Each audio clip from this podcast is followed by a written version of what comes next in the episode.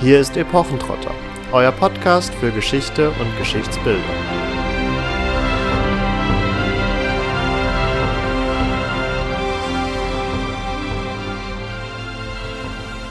Hallo und herzlich willkommen bei Epochentrotter. In unserer heutigen Ausgabe beschäftigen wir uns mit Aliens. Richtig, mit Außerirdischen. Dem ein oder anderen von euch ist ja vielleicht die Präastronautik als ein großes, ja, Thesen und Theorem Wirrwarr bekannt. Anderen oder auch vielleicht denselben Personen ist auch die Serie vom History Channel Ancient Aliens bekannt. Das ist eine Dokumentarreihe, die jetzt schon seit über zehn Jahren existiert und zum Ende des Jahres wird hier auch die 15. Staffel laufen. Doch schon 15. Doch schon 15, genau. In Deutschland konnte sie unter anderem bei Kabel 1 äh, gesehen werden. Aktuell finden sich immer mal wieder einzelne Staffeln auf Netflix. Also falls ihr da mal reinschauen wollt, fühlt euch herzlich eingeladen. Und wir wollen heute natürlich nicht nur aufzeigen, wie diese Dokumentarreihe Ancient Aliens euch versucht, diese etwas umstrittenen Thesen, um es vorsichtig zu formulieren, näher zu bringen. Aber wir wollen auch tatsächlich wirklich ins Praktische reingehen und uns das ein oder andere anschauen, was von dieser Dokumentarreihe behauptet wird und ja, etwas kontextualisieren, inwieweit denn hier vielleicht wirklich Aliens auf der Erde waren in der vor allen Dingen Ur- und Frühgeschichte und ob sie vielleicht geholfen haben, die Pyramiden zu bauen. Ancient Aliens. Diese Dokumentationsreihe schafft für den Zuschauer ein beinahe schon komisches Szenario aus Experteninterviews, gezielt platzierten Fakten, Fragezeichen, bis heute ungeklärten Phänomenen, Lücken in der Wissenschaft und unwiderlegbaren Thesen. So jedenfalls verspricht es nicht nur der Vorspann. Wer unbedarft an dieses Format herangeht und vielleicht auch nur mit halbem Ohr zuhört, glaubt sich in einer ganz normalen Sonntagsdoku aller ZDF Mystery. Doch weit gefehlt. Mit verschiedenen Strategien versucht jetzt eben diese Dokumentationsreihe Ancient Aliens unter diesem Deckmantel der Dokumentation zum Teil ja wahnwitzige Theorien als möglich oder sogar wahr zu verkaufen und stellt damit nicht zuletzt ein Medium dar, das durch die Art des Formats gerade eh schon für Verschwörungstheorien empfängliche Fernsehzuschauer anspricht. In unserer Nullfolge haben wir euch schon erklärt, dass es uns ein Anliegen ist, auch mit solchen Theorien aufzuräumen, von wegen, man kann es nicht erklären oder widerlegen, weil niemand dabei war, also ist es möglich. Völlig egal, wie kreativ auch immer die aufgestellten Hypothesen dann sein mögen. Da Ancient Aliens mittlerweile auch ohne Beipackzettel auf Netflix läuft, wollen wir in dieser Folge, wie Marvin schon erklärt hat, nicht nur das Format beleuchten, sondern auch aufzeigen, mit welchen Tricks die Macher uns um den Finger wickeln wollen. Ja, Tricks. Wir haben jetzt schon ein wenig auch in der Vergangenheit über Dokumentarfilme geredet und das soll jetzt natürlich an dieser Stelle nicht alles wiederholt werden.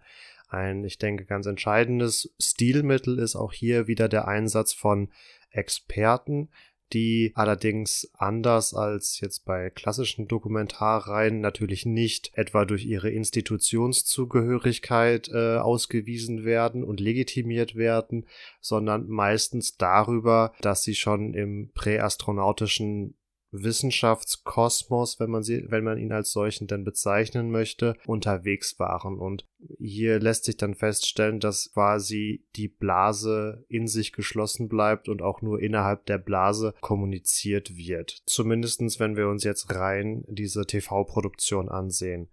Man muss aber tatsächlich festhalten, dass zumindest im digitalen Online-Bereich diese Präastronautik äußerst präsent ist und das war tatsächlich auch eine, einer der Hauptanstöße, warum wir Epochentrotter erstens gemacht haben oder machen und zweitens, warum wir es in dieser Form machen. Denn die Präastronautiker sind äußerst versiert darin, ihre Thesen im Internet zu verbreiten. Und so ist es häufig der Fall, dass die Arbeiten dieser äh, Präastronautica im Internet wesentlich einfacher zu finden sind als seriöse Forschungsarbeiten von Universitäten oder anderen Institutionen.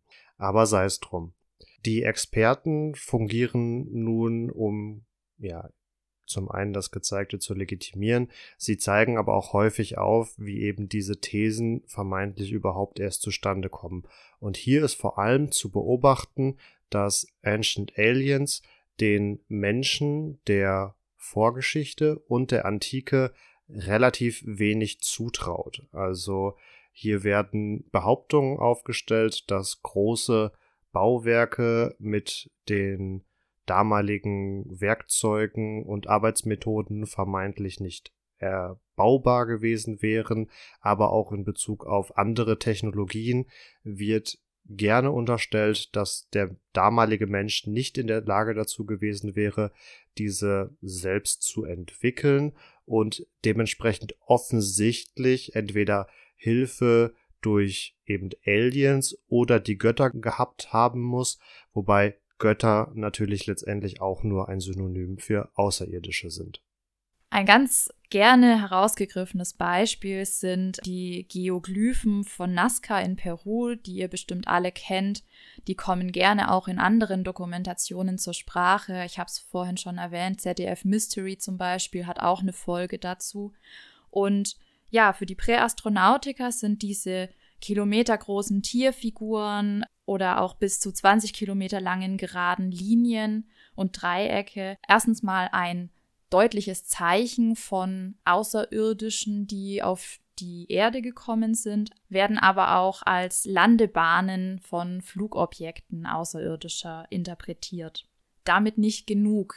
Also im Sinne von dem, was Marvin eben angeführt hat, wird zum Beispiel Leonardo da Vinci mehr oder weniger sein Genie abgesprochen, wenn gesagt wird, die Flugmaschinen zum Beispiel, die der sich ausgedacht hat, die konnte er nur aufgrund von entweder einer direkten Begegnung mit Außerirdischen entwickeln oder weil diese in der Vorzeit auf der Erde waren, das Wissen irgendwie an ihn weitergegeben haben. Also er irgendwie es geschafft hat, dieses Wissen wieder zu entdecken, was aber eben nicht ihm entsprungen ist, sondern einem ja, Alien letztendlich. Oder was auch gerne genommen wird, ist Atlantis, also die versunkene Stadt, nach der schon zahlreiche Archäologen geforscht haben, nach der zum Teil immer noch tatsächlich auch gesucht wird, über die sich nicht nur Mythen ranken, sondern auch verschiedenste Theorien, ob es sie gegeben hat, in welcher Form, welche Technologien verwendet wurden, was da tatsächlich schon vorhanden gewesen sein könnte und hierbei handelt es sich um eine sehr alte und hochentwickelte Kultur, die, soweit ich mich erinnere, bei Platon erwähnt wird, also schon wirklich in die Antike zurückreicht. Und die Präastronautiker unterstellen hier jetzt wieder, dass nur durch Einwirken von intelligenten Außerirdischen oder aber auch von Zeitreisenden, dass dieses Wissen, was die Atlanter gehabt haben, ja nicht von ihrer Entwicklung her stammt, sondern von einem Zusammentreffen, also von einem Kontakt mit außerirdischem Leben.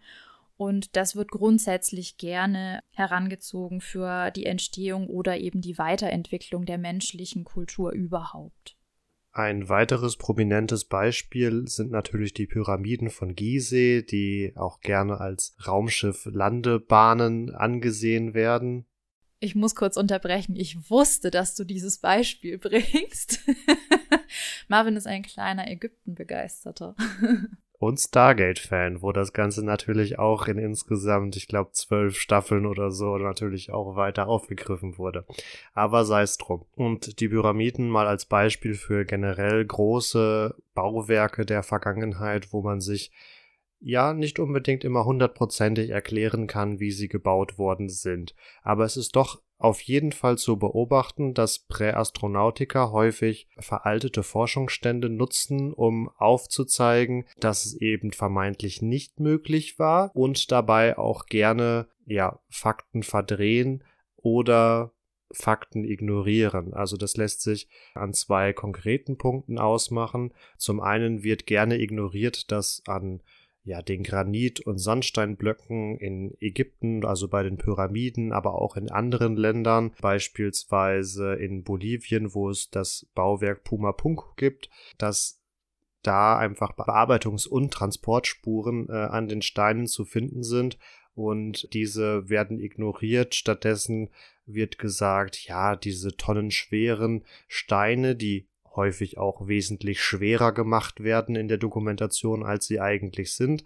Also wir sprechen hier gerne von Differenzen von 670 Tonnen, also das ist schon einiges.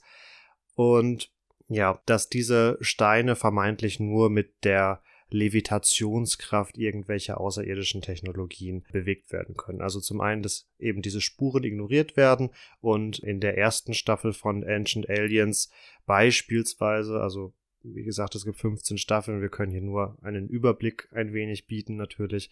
In der ersten Staffel wird eben dieses Puma Punko in Bolivien genauer unter die Lupe genommen. Da stellen wir euch auch die Tage noch ein paar Bilder auf Social Media.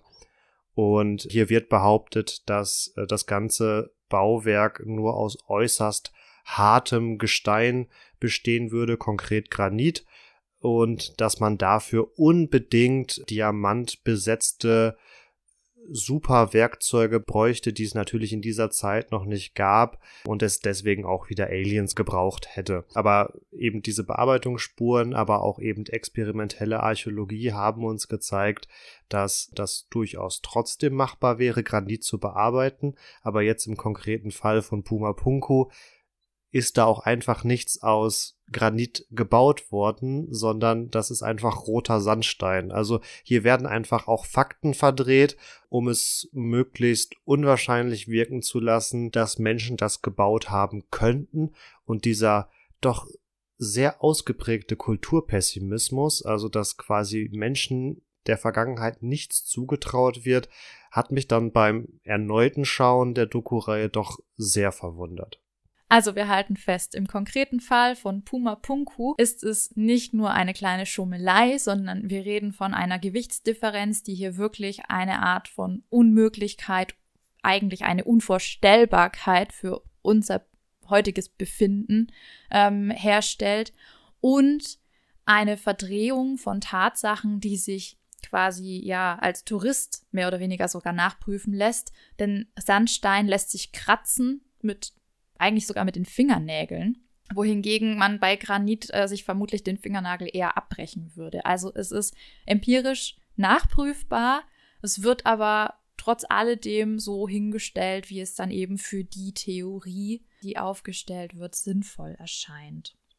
Ja, zum Thema Pyramidenbau. Hier fand ich ganz interessant, dass äh, es unterschiedliche Ansätze und Interpretationen bei den Präastronautikern gibt die immer so recht, ja, einer Meinung daherkommen. Also man könnte den Eindruck gewinnen, dass die alle die gleichen Ideen vertreten, aber am Beispiel der Pyramiden kann man ganz gut sehen, dass es da durchaus große Unterschiede gibt. Hier jetzt konkret gibt es zwei Annahmen, wie das, wie diese Megalithenbauten zustande gekommen sein könnten. Und zwar entweder wurden sie direkt zu verschiedenen Zeiten in den verschiedenen Regionen, also Ägypten, Mesoamerika und Südostasien, durch außerirdische Wesen oder durch Überlebende früherer technischer sogenannter Hochzivilisationen, also wie Atlantis, vermittelt. Oder aber an eine Kultur von diesen dreien weitergegeben. Hier wird Ägypten präferiert. Und von da aus hätte sich die Idee dann eben in die anderen Kulturen hinein übertragen durch ja verschiedene Kontakte, die durch Handelsbeziehungen etc. zustande gekommen sein könnten. Was im konkreten Fall auch unterstellt, dass es präkolumbische und nach neuesten Erkenntnissen auch präwikingerische Kontakte über die Ozeane hinweg gegeben haben muss, Dafür gibt es allerdings nicht so wirklich Belege schlicht und ergreifend. Es gibt natürlich immer wieder Annahmen, beispielsweise auch, dass die Karthager den Weg nach Südamerika gefunden haben sollen, aber das wäre vielleicht was für eine andere Folge, bevor wir hier zu weit greifen. Vielleicht ganz kurz, warum sich einige Formen, nenne ich sie mal, über den gesamten Globus verbreitet haben. Nun, gerade bei der Pyramide ist es eigentlich relativ einfach. Sie ahmt einen Berg nach und sie ist die natürlich stabilste Form, um möglichst große Materialmengen möglichst hoch schichten zu können und so eben eine gewisse Machtpräsentation darzustellen. Und so ist es aus dem reinen Menschentrieb heraus, der seine Macht darstellen möchte, durchaus verständlich, dass gerade in früheren Kulturen, wo sich auch Architektur vielleicht noch nicht so dermaßen ausgeprägt und entwickelt hatte, gerade Pyramiden äußerst beliebt waren, um eben große Bauwerke zu errichten. Übrigens auch Ameisenhaufen sind in einer Art Pyramidenform. Also die Natur kennt diese Form und wir haben es jetzt hier noch nicht mal äh, mit so einer Fibonacci-Formel zu tun, die man äh, aus Filmen wie Sakrileg, Da Vinci Code kennt, sondern wirklich eine einfache Form, die keiner großen Überlegung bedarf, genauso wie auch zum Beispiel der Kreis oder der Quader. Ein kritischer Punkt ist auch häufig die Datierung. Hier wird gerne angenommen, dass vieles wesentlich älter ist, als es letztendlich ist beispielsweise auch die Sphinx von Gizeh, die einfach mal, ich glaube, nicht 10.000 Jahre, aber so 7.000 Jahre älter gemacht wird, als sie eigentlich ist. Hier greift wieder das, was ich auch eingangs schon erwähnte, dass zum einen einfach alte Forschungsergebnisse herangezogen werden, die jetzt gerade auch beispielsweise so bei der Radiokarbondatierung oder dergleichen in früheren Jahrzehnten einfach noch nicht so ausgeprägt waren, aber auch werden ja von früheren Historikern angenommene Zirkelschlüsse einfach übernommen. Also um vielleicht bei diesem Beispiel von Pumapunku zu bleiben, da wurde von einem früheren Historiker angenommen, dass es sich dabei auf jeden Fall um eine Art astronomischen Sonnenkalender handeln muss, bei dem die Steine in gewissen Sonnenkonstellationen eben auf andere Steine oder Bereiche des Gebäudes deuten sollen. Dafür hatte er letztendlich aber keinerlei Beleg. Das war einfach nur seine persönliche Annahme und These. Und aufgrund derer hat er ermittelt eben, wann die von ihm präferierten Steine unter einer bestimmten Sonneneinstrahlung, das kann man ja alles zurückverfolgen, weil sich durch die Erdachse etc. die, die Sonneneinstrahlung über die Jahrtausende auch etwas geändert hat. Jedenfalls wurde aufgrund dessen eine Datierung vorgenommen, die allerdings keinerlei Bezug zu den konkreten Funden vor Ort hat und auch nicht haltbar ist, wenn man beispielsweise modernere Erkenntnisse zur Ikonographie, zur Radiokarbondatierung und zu anderen Hinweisen nimmt, die jetzt beispielsweise Pumapunku nicht 12.000 Jahre vor Christus datiert, sondern ins so dritte bis fünfte Jahrhundert nach Christus. Ein weiterer Punkt ist, dass allzu gerne eine moderne Sicht eingenommen wird und dann retrospektiv auf die Vergangenheit geworfen bzw. gelegt wird. Äh, dadurch resultiert auch ein gewisses Missverständnis vergangener Kulturen. Also ich bleibe jetzt noch mal kurz bei Puma Punku, wir haben aber dazu auch gleich noch andere Beispiele. Da tauchen diese Ruinen in Bolivien auch in den Überlieferungen der Spanier auf, welche wiederum die Inka, also im 15., 16. Jahrhundert, befragt haben, was es mit diesen Ruinen auf sich hat. Und sie haben gesagt, ja, das ist von den Göttern. Und die Präastronautiker schließen daraus natürlich, dass es sich dann um die Götter, also um Aliens handeln muss, die diese Ruinen gebaut haben. Dazu muss man aber wissen, dass die Inka sich selbst als die erste Zivilisation verstehen. Das heißt, um diese Ruinen in Pumapunku in ihr Weltbild einzupflegen, wo es vorher keine Menschen und keine Zivilisation gegeben haben kann, gehen sie natürlich davon aus, dass es die Götter errichtet haben. Aber letztendlich wissen, tun sie es auch nicht, vor allen Dingen, weil zwischen beiden Zeitperioden natürlich auch mehrere Jahrhunderte liegen. Aber diese ja moderne Sicht auf die Vergangenheit und eine Übertragung moderner Konzepte haben wir auch in anderen Beispielen. Also gerade was die Ikonografie angeht, scheint es ein Bedürfnis zu sein, Formen aus der heutigen Zeit, also gerade aus der ähm, Technologie, rückzuübertragen auf das, was unsere Vorfahren ähm, schon in Höhlenmalereien abgebildet haben, auf das, was bei Ägyptern, Sumerern abgebildet ist oder auch bei anderen Zivilisationen so aus der älteren Geschichte. Was jetzt problematisch ist, ist ahistorisch vorzugehen, also nicht von dem, was ich abgebildet habe, mit dem kulturellen Wissen aus der Zeit zu erklären, sondern eben ja moderne Formen zu nehmen und darauf zu schließen, dass wenn ich diese Formen wiederfinde, in Höhlenmalereien jetzt zum Beispiel, dass das dann auch eben genau das ist, was wir heute so abbilden würden. Also Beispiel UFOs ja, man stellt sich die ja letztendlich eben als fliegende Untertassen vor, also runde Formen, tellerartige Formen. Und ähm, in Höhlenmalereien, wenn jetzt solche runden Formen am besten noch mit einer zweiten runden Form mittig platziert, vielleicht noch mit einer Art Verstrebung abgebildet wird, dann geht man gar nicht davon aus, dass das vielleicht, keine Ahnung, eine Schnecke sein könnte oder einfach ein Muster, was sich ergeben hat, sondern es ist direkt ein Beweis, ganz wichtig, fett unterstrichen, dafür, dass es Sichtungen von fliegenden Untertassen zu dieser Zeit, und wir reden hier von 30.000 Jahren äh, Minimum vor Christus, gegeben haben muss.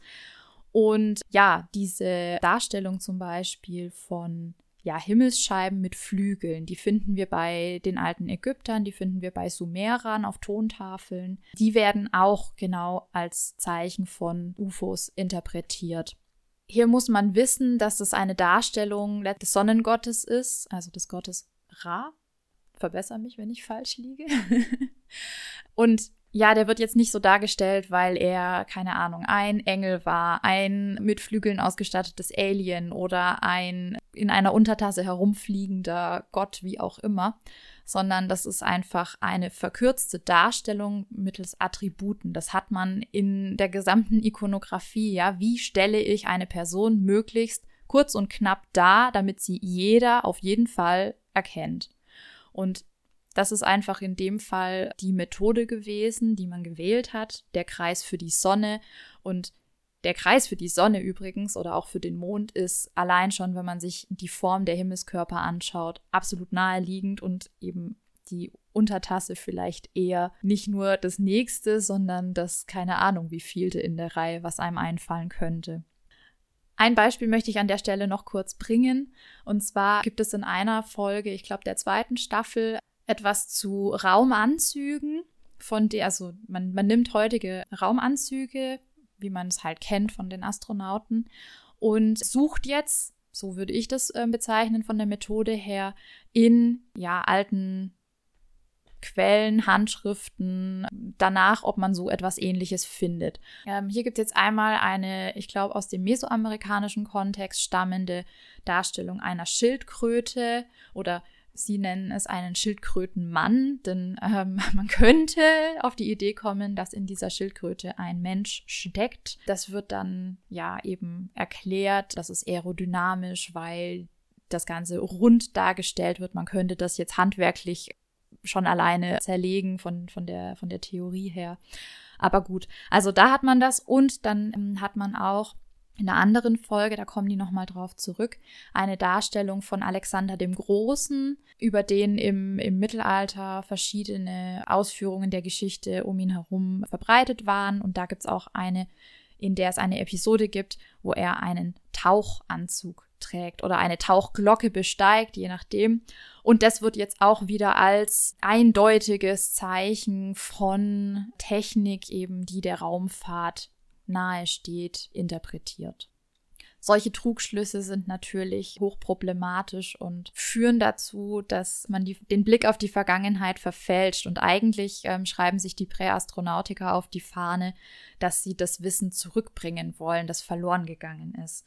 Also ein Vertreter äußert sich zum Beispiel so, dass er sagt, irgendetwas aus unserer Vergangenheit ging verloren und wir suchen danach. O-Ton Was genau da jetzt verloren gegangen ist, sagt er nicht. Und äh, wie sie das zurückbringen wollen, wird auch nicht gesagt. Also das bleibt dann uns letztendlich überlassen. Besonders gut gefallen haben mir bei diesen äh, Dokumentarfilmen auch immer die verwendeten Allgemeinplätze, die natürlich unglaublich unwissenschaftlich sind. Beispielsweise, es gibt viele Geschichten, in denen Schall große Objekte bewegt. Es wird keine Geschichte erwähnt. Harry Potter. Man hat Experimente gemacht. Es geht nicht. Die Experimente werden nicht vorgestellt und auch nicht gesagt, von wem sie sind. Es ist ganz offensichtlich, dass alte Völker in Ausnahmefällen Alien-Technologie benutzt haben. Deswegen berichten sie uns auch davon. Auch ganz nett, diverse Kulturen haben abgebildet. Keine Kulturen werden genannt.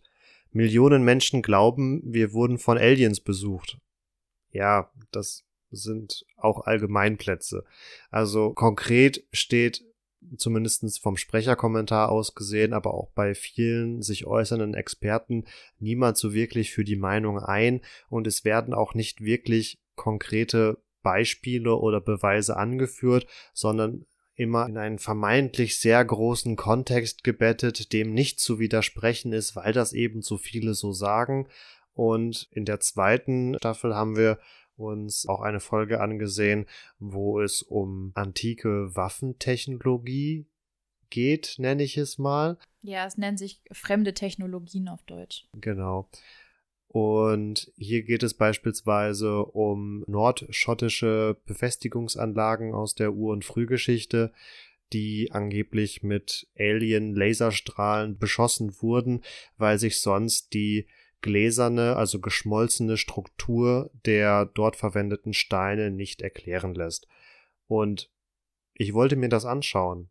Also ich wollte mir diese Befestigungsanlagen wirklich anschauen und gucken, wo dieses Phänomen auftritt und wo sich die seriöse Wissenschaft, wenn ich sie denn so nennen möchte, was die dazu sagt. Und in dieser Dokumentation wird einfach nicht erwähnt, um welche Orte es konkret geht. Also wir kennen das ja auch aus anderen Dokumentationen, da werden natürlich auch mal Allgemeinplätze verwendet, vom Sprecher vor allem.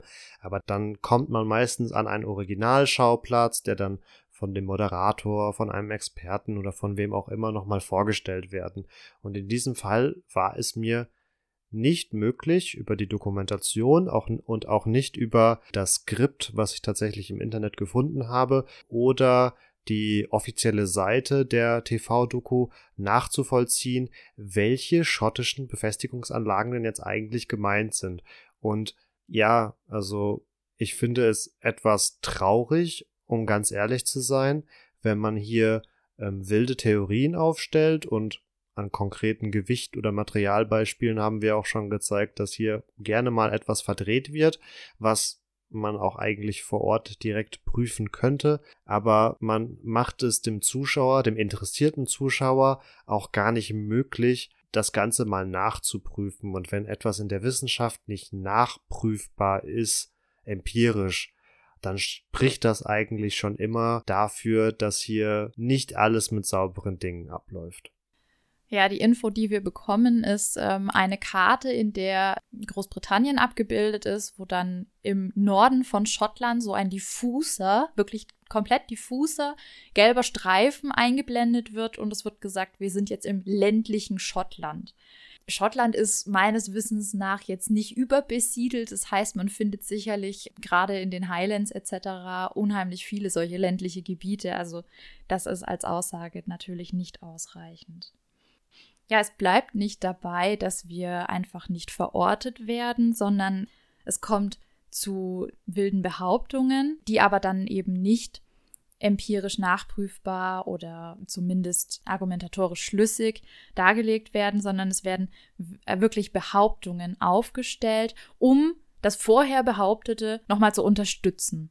Also bei der Bundeslade zum Beispiel ist es ja auch die Frage, Inwiefern gab es die? Da gibt es verschiedene äh, Herangehensweisen. Auch ist es ein sagenumwobener Gegenstand, bietet sich also per se schon mal an, um darum herum weitere Annahmen anzustellen.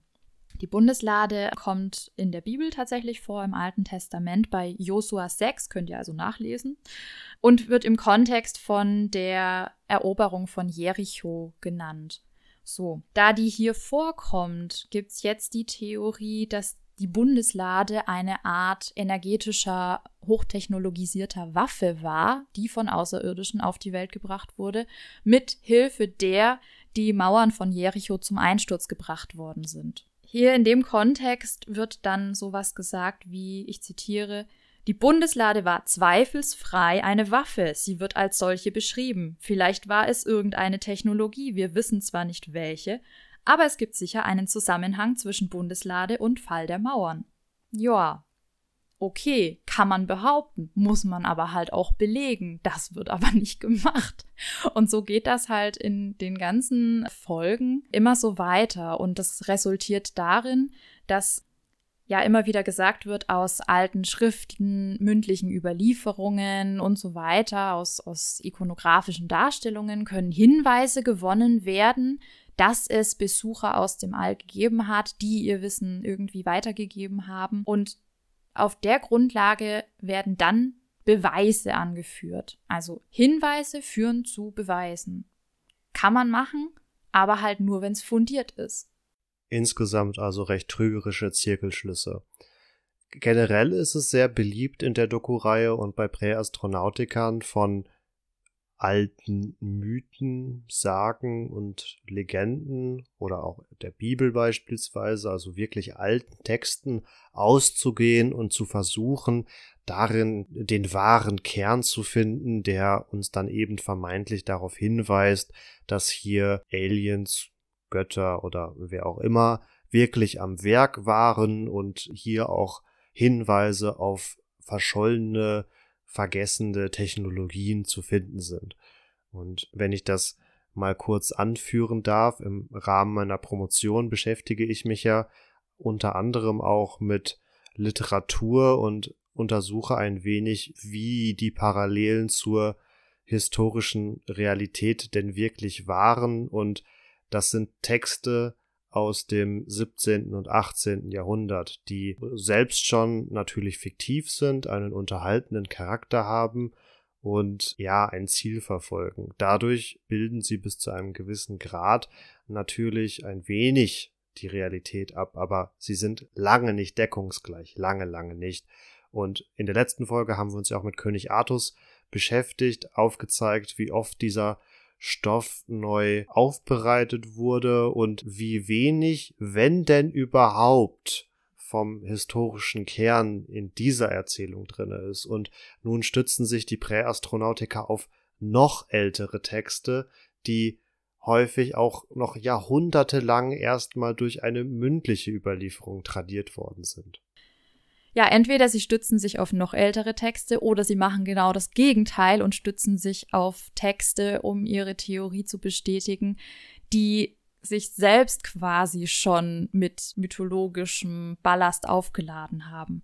Also im Fall der zweiten Staffel, Folge Nummer 6, wird gegen Ende das Thema Todesstrahlen thematisiert. Also es geht um fremde Technologien, hatten wir ja schon gesagt. Und hier wird ganz kurz auch auf den Spiegel des Archimedes eingegangen. Also das ist eigentlich was, was ja legendarisch gewachsen ist, aber es wird so hingestellt. Also es wird so getan, als hätte Archimedes sich hingesetzt da kommen feindliche Kriegsschiffe und ich überlege mir jetzt einen Brennspiegel, also einen parabolischen Spiegel zu entwickeln, der es schafft, die Sonnenstrahlen zu bündeln und auf die feindliche Kriegsflotte zu lenken und die in Brand zu setzen.